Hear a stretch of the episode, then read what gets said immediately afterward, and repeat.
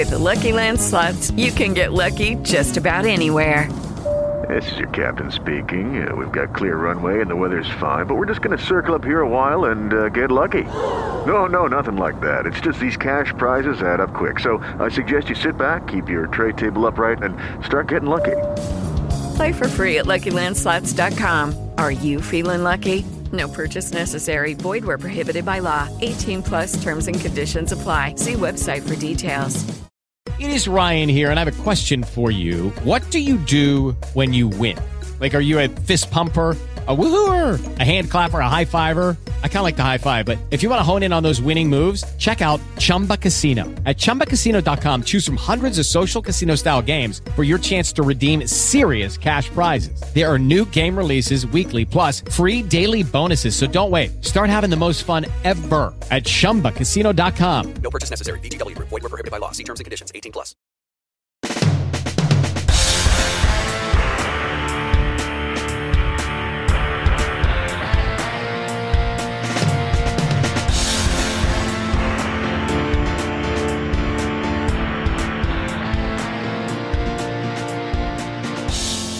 Ya volvimos, ya volvimos, Cristóbal. ¿Cómo te fue en tus vacaciones?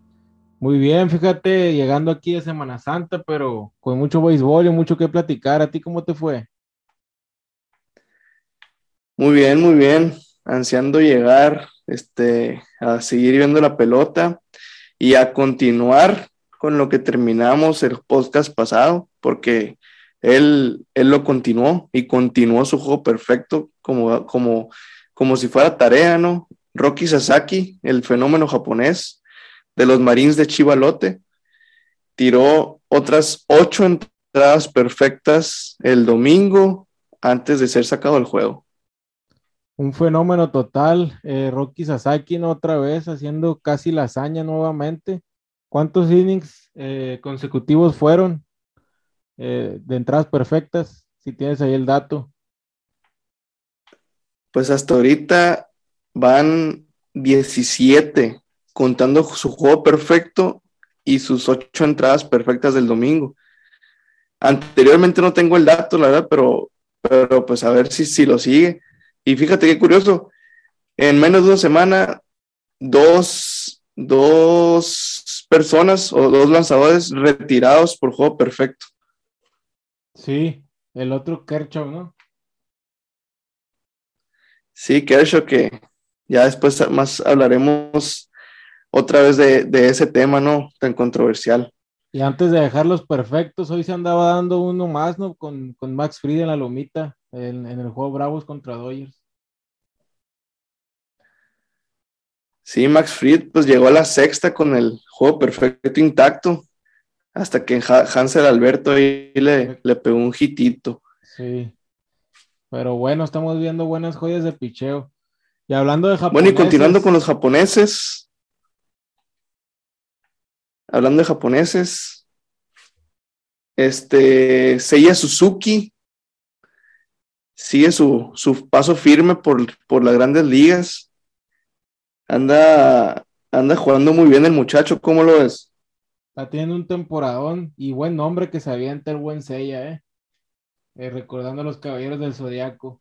Una temporada eh, muy buena la que está teniendo, eh. está haciendo la bujía del equipo de cachorros. Desde que llegó ha estado conectando los, los batazos importantes. Es el remolcador de las carreras ahí en el equipo. Y pues parece que le encajó bien la, la ciudad de Chicago. Eh.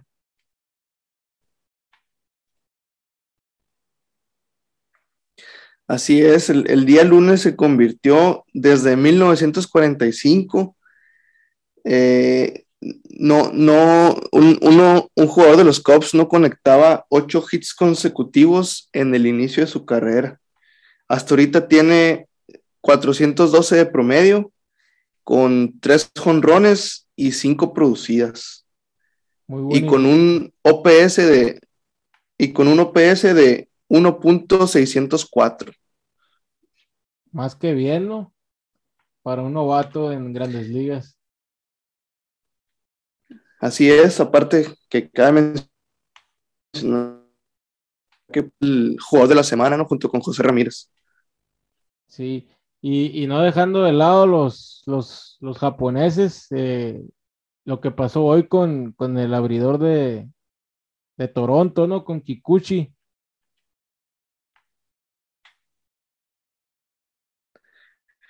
Sí, fíjate, y, y ahora fue Ángel Hernández. Ángel Hernández, este, pues que es famoso por sus malas, sus malas marcaciones, eh, que pues todos lo conocemos y cuando vemos Ángel Hernández detrás del plato decimos de que qué terror de juego. Y él fue el que marcó esa regla. Sí, marcaron una regla que está, que está escrita, ¿no? En, la que no puedes usar la, la, bola ensalivada, se dice, ¿no? Entonces lo que hizo el lanzador de, Toronto fue echarse saliva en los dedos, como decimos coloquialmente, se estaba chupando los dedos antes de, lanzar la pelota y, le marcaron una bola, ¿no? Por, hacer eso, eh, convirtiéndose en una, en una base por bolas para JD Martínez, ¿no? Ah, ahí va la regla para que quede claro, este, eh, pues a la audiencia que, no, que a lo mejor no entiende la regla o, que la quiere escuchar más clara. Este, dice, la regla dice, mientras esté en el, en el círculo de lanzar, eh, que es que rodea al, al, al, a la goma, si al montículo o, a la goma de lanzar, este, el pitcher no puede tocar la bola después de tocar sus labios o su boca. O sea, o, la lengua o lo que sea. Sí. Eh, y tampoco puede tocar su boca mientras esté en contacto con la goma. O sea, si está dentro del círculo y el pitcher toca su boca y no se limpia claramente el, la mano y toca la bola, el umpire le puede dar una advertencia. Y, si, pues si, si toca la, si, si, se toca la boca mientras está en contacto con la goma, ahí sí ya, ya es, es una, una bola. Y puede, puede llegar hasta una multa económica, ¿no?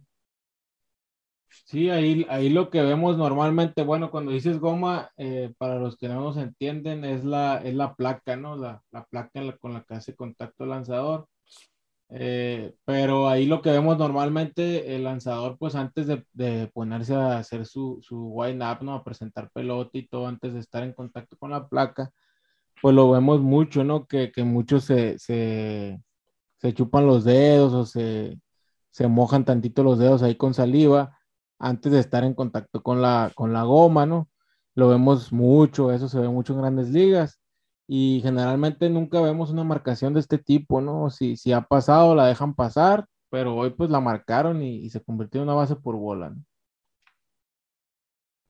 Así es, pues muy bien por, por Ángel Hernández, que, que pues uno normalmente cuando pues jugamos en las ligas domingueras, en las ligas de así de pues más relax, ¿no? Este, uno le, pues a los umpires siempre los tienen como que siempre te quiere hacer daño, pero pues la verdad siempre están bien pendientes de todas las reglas y, y, y pues muy bien por Ángel Hernández, lo repito, que, que, que bien aplicada esa regla y, y, pues uno aprende muchas cosas nuevas siempre con el béisbol, ¿no? Sí, generalmente pues una cosa que, que no se ve, ¿no? En grandes ligas y hoy, hoy hoy se vio como algo raro, ¿no? Como una noticia, fue la noticia del día en, Grandes Ligas. Pues ya dejando de lado a los japoneses, eh, ¿qué te parece Miguel Cabrera, que ya está a cuatro hits de, del hito de los 3000 también? Pues Miguel Cabrera, este, ahí va con, con, acaba de cumplir los 39 años, el día lunes, el día lunes 18 de abril, y pues trae buenos números, casi tiene 40 años y, y, casi 20, o más bien 20 temporadas jugadas y, ahí lleva sus números y, y pues está a dos, a uno o dos días de hacer historia. Sí, yo creo que tarde, más, más temprano que tarde va, va a llegar a los, a los 3.000 hits, una cifra pues histórica para cualquier bateador, ¿no? Llegar a, los 3.000 imparables, un pelotero que fue ganador de triple corona ya, eh, pues que ha dado todo, ¿no? En el béisbol y, un bateador temible por, por todos, ¿no? Ya estamos viendo sus últimas actuaciones en grandes ligas y esperamos verlo llegar a, ese récord, ¿no? De los 3.000 hits, a ese hito histórico y, yo creo que va, va directamente al Salón de la Fama, ¿no? Y hablando del Salón de la Fama, ¿cómo, cómo has visto el inicio de Albert Pujols, eh? También Albert Pujols, otro veterano, el, más veterano actualmente en Grandes Ligas con 42 años. Eh, ahorita haciendo su labor como bateador designado, ahora que la, nueva regla lo permite en la Liga Nacional, pues conectó otro cuadrangular, ¿no? Ahí está, sigue en su marcha sobre los, los 700, ya llegó a 681. El día de hoy eh, tuvo una gran actuación, también conectó un, doblete y lo vimos, lo vimos corriendo, ¿no? Llegó, apenas llegó a segunda y apenas llegó a home también, ¿no? Pero dando su máximo esfuerzo ahí el, buen José Alberto Pujols. Oye, pero como buen veterano está viendo esa jugada y, pues el tiro se ve cerca, home, y él viene viendo la bola y viene parado así sin barrerse, sin nada. Viene bien seguro de que va a llegar safe, ¿no? Eso es, eso es sabiduría beisbolística y, no fregaderas. Sí, la verdad que sí, si ves bien la jugada, viene dándolo todo en la corrida, pero llegó parado, ¿no? No, no, no hizo ni por barrerse. Entonces, pues, vamos a ver, ojalá, ojalá siga escalando en la, en, la, cifra de cuadrangulares, ¿no? Nos, yo creo que a todos nos gustaría verlo llegar a la, al mágico número de 700. Así es, ¿no? Y, quién sabe qué, le habrán dado, porque trae muy buenos números ahorita. Está bateando 333 con, con un OPS de 1.145 este, pues dos jonrones, ya, ya, nos había dicho, y, y, con cuatro producidas, ¿no? Sí, eh, pues la verdad que esa estadística del OPS, eh, pues es, es, más importante, es de las más importantes, ¿no? Considerar un bateador hoy en día, para que no nos, no nos, no nos entienda con el OPS, la podemos explicar bien, ¿no, Romo? Sí, el OPS es la suma del porcentaje de envasarse y del slogging. El porcentaje de envasarse es, pues cuentan este, hits, bases por bola, eh, bases por golpe, este, entre, entre todas las, apariciones que tengas al plato.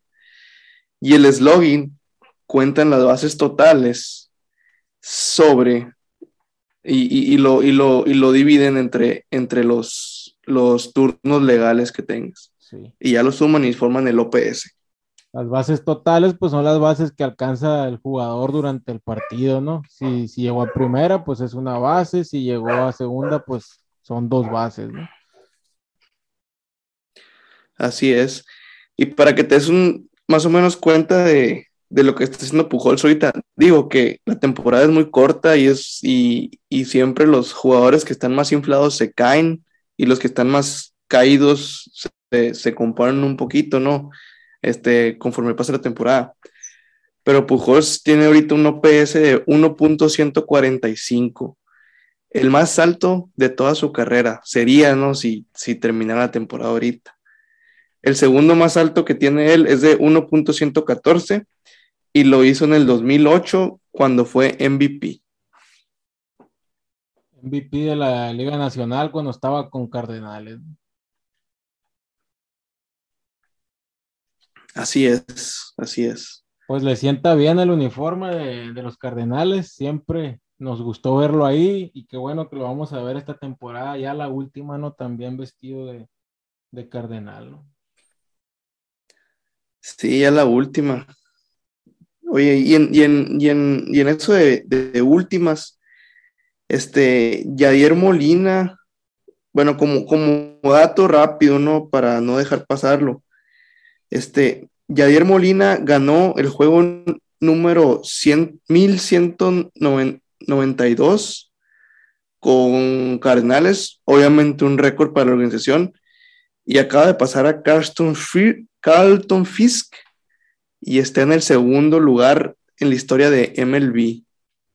Sí, es un récord que puede rompernos, realmente está a pocos juegos del récord y creo que lo va a jugar para conseguirlo, ¿no? Para también retirarse con, con ese récord en sus manos. Eh, la verdad que en lo personal, pues para mí es el mejor catcher que ha habido en la historia de, de grandes ligas. Y ayer Molina, por ahí le, le, han robado dos o tres guantes de oro que se merecía, ¿no? Pero, pero ahí están sus numeritos, también un catcher temible por, por todos los equipos, ¿no? Y todos los corredores. Y, y para no cerrar el, el, tema ahí con, el, con los Cardenales, con Pujols, con Yadier, eh, pues ahorita estaba viendo una publicación uno de los jugadores más veteranos de grandes ligas y precisamente Cardenales tiene a tres, ¿no? A Pujols, a Adam Wainwright y a Yadier Molina, ¿no? Y en esa lista figuran dos mexicanos, Oliver Pérez y Sergio Romo, ¿no? Pues Oliver Pérez se, pues se volvió mucho más famoso ahora, ya que a los 40 años está tirando su, está tirando su, su veinteava temporada, ¿no? Sí, también ese es otro récord para mexicanos, ¿no? De durar tanto tiempo en grandes ligas. A Oliver, pues lo recordamos en sus inicios, ¿no? Con, con Piratas, con, con los padres, me parece que estuvo en un principio. Eh, después tuvo su, su, su super contrato con los Mets, ¿no? Cuando fue abridor, lo, veíamos tirando lumbre. Después ahí como que tuvo altibajos, ¿no? Pasó de andar tirando lumbre, eh, tiraba de una temporada a otra, pasó de a tirar cinco millas menos, ¿no? Y se hizo un relevo situacional, ¿no? Pitcher zurdo, relevar, y es lo que lo ha mantenido en grandes ligas, ¿no? Su experiencia, el ser un lanzador zurdo, zurdo para zurdo, y ahí lo vemos también, ¿no? Dice que esta es la, es la última también para, para Oliver en grandes ligas. Pues sí, este, temporada de, de, de, despedirse, ¿no? De últimas para, para varios. Oye, y ahorita que dijiste piratas, este, me recordó y, y pues también tema que está muy caliente y, uno que hizo sus inicios en piratas y que, y que fructificó en Houston, pero llegó la regla de, o bueno, más bien este, ahí descubrieron que estaban usando sustancias ilegales y se cayó y está bien caído Gerrit Cole. ¿Qué opinas de Gerrit Cole? Sí, Gerrit Cole, eh, un pirata de nacimiento, ¿no? Que, que pasó a Astros y, y, lo veíamos como el pitcher eh, que le hacía falta a grandes ligas, ¿no? Ese pitcher dominante que nadie le hacía nada, temido por todos, pero pues llegó la regla del Spider Tag y se acabó Gerrit Cole, ¿no? Desde que aplicaron el reglamento hemos visto sus números caerse estrepitosamente. Eh, esta temporada no le hemos visto una buena salida en, las, en, lo que va de la temporada. Hoy salió, ni siquiera pudo completar ahí las, las dos entradas. Ya tenía casi 70 lanzamientos dando bases por bolas y no puede, no da con una Gerrit Cole. ¿Cómo lo ves? Sí, no, no, eh, pues ahorita pues lleva el, promedio de carreras más, el, peor de su carrera, este, ahorita, pero como le dije, es una temporada joven, pero pues, mira, la verdad no se le ve por dónde. Este, yo sí lo estoy lo estuve viendo y, y sí se ve, se le ve así como que le falta algo, le falta, le falta, pero pues. Le falta brea, es lo que le falta a Gary Cole. Sí, mira, este, su, eh, el, el, inning, el inning y dos tercios que tiró, este, ha sido el, el inicio más corto de su carrera. Y en la segunda entrada, bueno, o en los dos tercios que sacó, tiró 46 pichadas. O sea, las más pichadas que ha tirado en un, en un, en un inning en su carrera. Sí, cuando antes lo veíamos hacer 10 lanzamientos y sacaba la entrada, ¿no? Prácticamente con puro ponche. esta temporada, pues a ver, a ver cómo sigue, a ver si, si puede levantar eh, ese picheo que, que, lo mantiene. Gerrit Cole es un lanzador que vive de la velocidad y, de, y vivía del spin rate que tenían sus, sus lanzamientos, ¿no? Y pues desde la regla, pues hemos visto cómo se han caído, ¿no? Y sus, cada uno de sus picheos y, y a ver, a ver cómo termina la temporada, porque los Yankees hicieron una gran apuesta con él. ¿no? Mira, yo digo que sí se va a componer, es un pitcher que se tiene que componer y es un pitcher que está en el equipo de sus sueños, ¿no? También. Y, y pues va a hacer todo por ganar, siempre. Y yo digo que sí, sí se tiene que componer de alguna manera u otra, pero se va a componer. Pues ojalá que sí, porque a veces a los jugadores les ha pesado mucho la, la casaca de los Yankees, ¿no? es una de las casacas más pesadas y vemos grandes peloteros llegar a esa organización y, y, no tener los números que ponían en otras organizaciones, ¿no? Entonces, vamos a ver cómo, cómo evoluciona el caso de, de Gerrit Cole y ver si vuelve a ser ese lanzador dominante que ocupan los Yankees. Así es. Bueno, y pasándonos al otro lado de Nueva York, este, los Mets que, que pues al principio de temporada nos, nos reíamos y decíamos, pues la típica frase que dicen todos, ¿no? Mets gonna Met, este, que los Mets siempre van a ser los Mets y pues la mala suerte de los Mets. Que este, teníamos mucha emoción por, por el, por el 1-2 que se habían creado con DeGrom y Scherzer, pero resultó que Scherzer, digo, perdón, que DeGrom se ha lesionado y, pero han sido, hasta ahorita han sido de las mejores rotaciones de grandes ligas. ¿Cómo lo ves? De hecho, es la mejor rotación de grandes ligas. antes del día de hoy tenían eh, récord de 6-0 con uno de efectividad prácticamente, los abridores de los Mets. Esa rotación que decíamos que sin, que sin De pues perdía mucha fuerza. Eh, la vemos como la mejor ahorita en, en, grandes ligas. Hoy empezó titubeante el abridor de los Mets, ¿no? Pero, pero compuso el camino y terminaron barriendo a los gigantes, ¿no? Entonces vamos a ver a los, a los Mets, la verdad es que se ve muy fuerte en, en el picheo y han tenido bate oportuno, ¿no? Entonces van a dar de qué hablar los Mets esta temporada. Así es, hasta el día lunes, bueno, an antes de, de, de, estos dos juegos que tuvieron, este, fueron los, los primeros o más bien los más bajos en, en carreras en el promedio de carreras limpias en los primeros 10 juegos del año, este, poniendo un 1.07 de promedio de carreras limpias eh, en, esos, en esos 10 juegos, ¿no? Y, y, pues es el más bajo desde 1913 que se, que se creó la que se creó el, el promedio de carreras limpias, vaya. Sí, la verdad es que se ven También muy el, También mencionar que, que poncharon a 59 bateadores en esos 10 juegos y solamente, solamente permitieron 11 bases por bola. Sí, es un picheo que se ve eh, con mucho comando, eh, muy, mucho control, eh, mucho ponche sobre todo, ¿no? También. Y combinado con, con buenos relevos, pintan para, para volver loco cualquiera ahí en playoff. Se meten a playoff. Yo creo que nadie se va a querer enfrentar a esa rotación.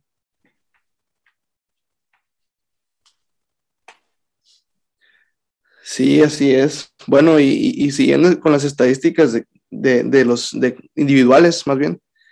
Este, bueno, estas son, son de, de lunes, ¿no? las de, las de hoy todavía no las tenemos. Bueno, que, que sí las podríamos tener, pero pues, pero pues aquí las tenemos más frescas. Después de la salida de Scherzer, o bueno, más bien antes de la salida de hoy de Scherzer, tenía Scherzer un 3.27 de carreras limpias, que era el peor del equipo, porque Tyler Megill, que hoy le pegaron a Tyler Megill, tenía cero de carreras limpias en 10 innings.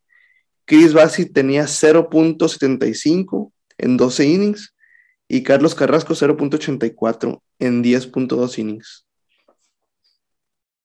Sí, también Carrasco que está teniendo buena temporada, ¿no? Que, que lo firmaron los Mets y, y está, ese cambio de velocidad que tira está siendo intratable para los bateadores, ¿no? Sin embargo, te digo, eh, Meguid en la mañana le pegaron, pero en una entrada le pegaron, ¿eh? Los demás se mantuvo dominante y el juego lo terminaron ganando los Mets, ¿no?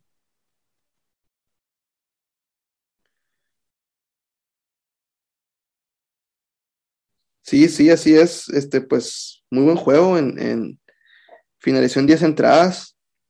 Este, pues ahí estábamos viendo que, que el juego más o menos terminó como a las, digo, de, de hora de Sonora, ¿no? Que nosotros estamos en Sonora. Terminamos como a las 3, 3.10 de Sonora y el otro juego se supone que debería empezar a las 3.20. Este, es eso una de las de las razones por las que querían acortar el juego a siete entradas en los, en los, en los juegos de cartelera doble, ¿no? Y sí, a, a, a le pegaron, le pegaron cuatro carreras, pero pues en seis entradas pues, pichó, que casi se lleva la salida de calidad. Eh, y pues solo dio bases por bola y, y, cuatro, y cuatro ponches recetó, ¿no? Sí, la verdad es que me tocó ver ese partido y, y al principio se veía titubeante, ¿no? Pero, pero ahí compuso el camino y el relevo terminó ganando el partido para, para los Mets, ¿no? El primero de la doble, de la doble cartelera. Para el segundo juego vimos a un Scherzer totalmente intratable, ¿no? Se le colgó un picheo ahí que le conectaron, eh, pero de ahí en fuera, Scherzer que estamos acostumbrados a ver, ¿no? Así es, pues ya, ya, ya está agarrando el camino y, y, que se cuiden todos los bateadores. Bueno, ya para terminar, no podemos dejar de hablar de, de la revancha del, del, de, la, de la final de la Liga Nacional del año pasado, Dodgers contra Bravos, y también, ¿no? Eh, este, pues, una serie que hay mucho de, de qué hablar por los, por los, por las firmas de Freddie Freeman con los Dodgers, de parte de, de esta parte, de la parte azul y de la parte de los Bravos, la parte roja, este, Kelly Jansen, ¿no? Que firmó con los Bravos. Dos que siempre estuvieron con el, con el equipo, que estuvieron muchos años cada, cada quien con sus, pues Kelly Jansen con los Dodgers y Freddy Freeman con los Bravos y, y ahora están del, de los otros lados, ¿no? Sí, vimos a un Freddy Freeman conectar su primer cuadrangular como, como Dodger en Dodger Stadium y frente a los Bravos, ¿no? Y por otro lado, el día de hoy vimos a Kelly Jansen eh, salvar el partido en Dodger Stadium contra los Dodgers, ¿no? Usando la casaca de los Bravos. El máximo, el máximo en rescates en la historia de, de los Dodgers. Ahora les, les tiró en contra y salvó el juego para Atlanta, ¿no? De esas cosas que al béisbol. Y dominando a Freddie Freeman, ¿no? Así es, así es. Y, y fíjate que Kelly Jansen me sorprendió porque entró con un, con, con un poco de abucheos. Se escuchaba la mitad del estadio que lo ovacionaban y la otra mitad como que lo abuchaban. Este, sí se portó medio indiferente Kelly Jansen porque le, es, es, una cosa del, del béisbol que, que, se puede hacer, que se podría hacer, que más bien que, te da las oportunidades de, de hacerlo este, le querían poner su canción de entrada cuando fuera a entrar. Por ejemplo, le dijeron de que, oye, si entras en cualquier momento del, del, del partido o de los tres partidos de la serie, quisieras que te pusieran la canción. Le preguntaron a Dave Roberts primero eso, de que quisieran que le pusieran la canción a Kenny Jansen. Y Dave Roberts dijo que me, me encantaría, dijo, sería un muy buen tributo. Y a Kenny Jansen le preguntaron eso, y dijo que no quería, que él ya no era parte de los Dodgers y, y, que, y que él era parte de otro equipo y que lo trataran como si fuera otro equipo, ¿no? Este, tal vez de ahí vienen un poco los abucheos, pero pues, pero pues se me hace muy mal de la gente que, que pues que lo ande buchando, ¿no? Sí, porque es un jugador que les dio todo, ¿no? Lo decíamos ahorita, ¿no? El máximo en salvamentos en la historia del equipo. Y se llevó su homenaje también, ¿no? Vimos ahí unas imágenes donde estaba el manager y, Justin Turner. Le dieron ahí unos, unos regalos a, a Jansen. Y pues es de lo bonito que te da el béisbol, ¿no? Ver ese tipo de cosas, ¿no? Freddy Freeman toda su vida con los Bravos, Jansen con los Dodgers, y hoy enfrentándose el uno al otro, ¿no? Para que cayera el out 27. Sí, Freddy Freeman, pues ese cuadrangular, ¿no? Que todos, bueno, yo como, como fan de los Dodgers, yo ya lo, ya lo esperaba y ya sabía que iba a suceder desde el principio del juego. Casi, casi, casi te lo digo así de esa manera. Sí, hay un picheo también que parecía que lo estaba esperando Freddy Freeman a una recta afuera, como batea él y como le gusta conectar la bola ¿no? a banda contraria, y la puso del otro lado de la barda, ¿no? A, a Ainoa fue, ¿no?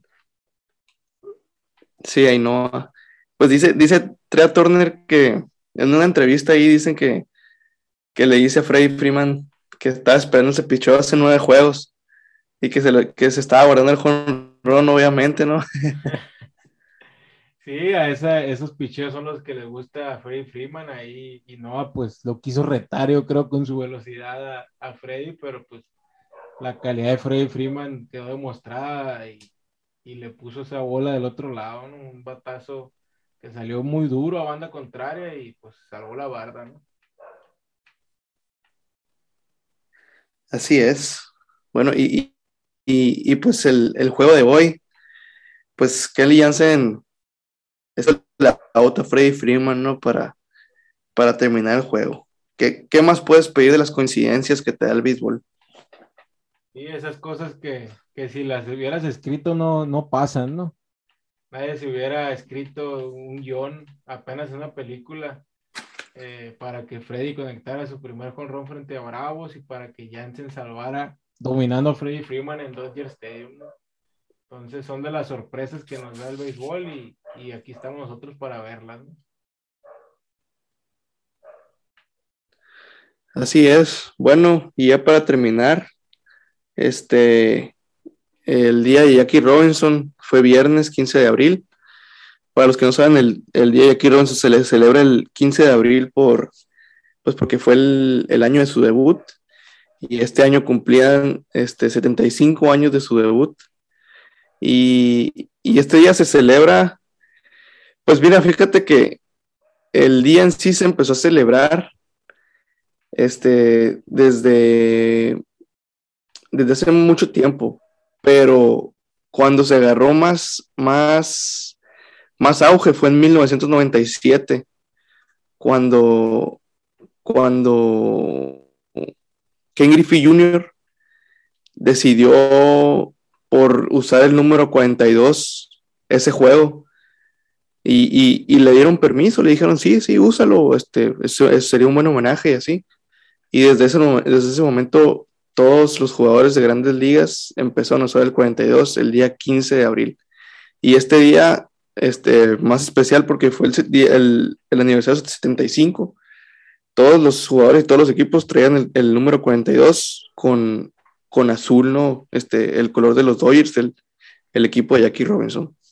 Sí, esos homenajes que nos gusta ver en, el, en la pelota, ¿no? Un, un, tremendo pelotero que marcó historia en grandes ligas, ¿no? Y que tiene hasta varias películas ahí ya por ahí en, en, en su haber, Jackie Robinson. Y son homenajes que nos gusta ver, ¿no? Acá en, la, en, la, en México lo vemos, por ejemplo, la Liga Mexicana del Pacífico con, con Héctor Espino, ¿no? Hay un día en el que todos sí, usan el, el, el 21 y son los homenajes que nos, que nos gusta ver, ¿no?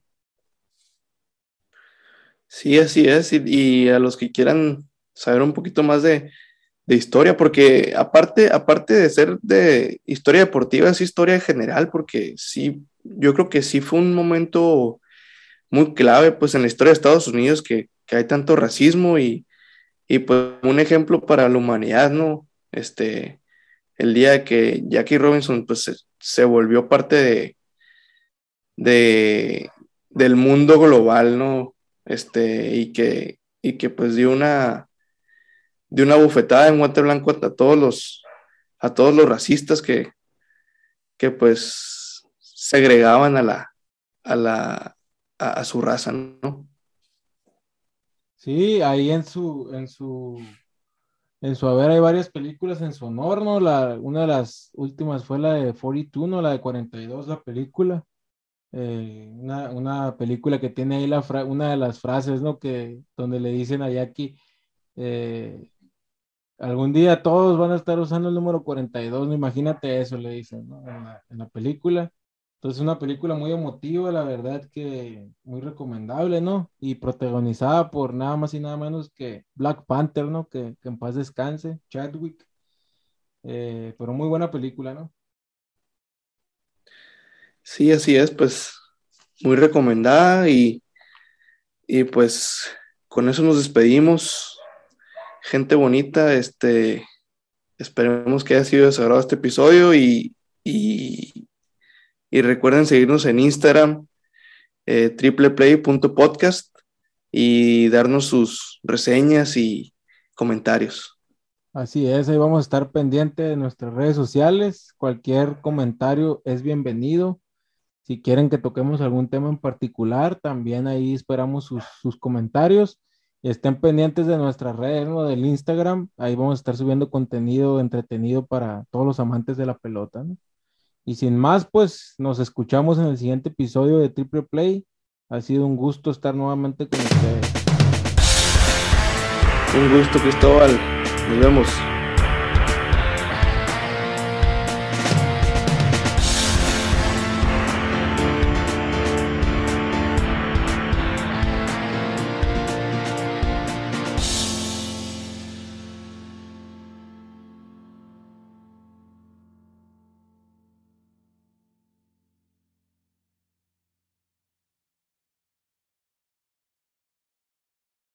¿Te preocupas por tu familia? Entonces, ¿por qué darles solo huevos ordinarios cuando pueden disfrutar de lo mejor? Eggland's Best, los únicos huevos con ese delicioso sabor fresco de granja, además de la mejor nutrición, como 6 veces más vitamina D, 10 veces más vitamina E y 25% menos de grasa saturada que los huevos regulares, además de muchos otros nutrientes importantes. Así que, dales los mejores huevos. Eggland's Best, mejor sabor, mejor nutrición, mejores huevos.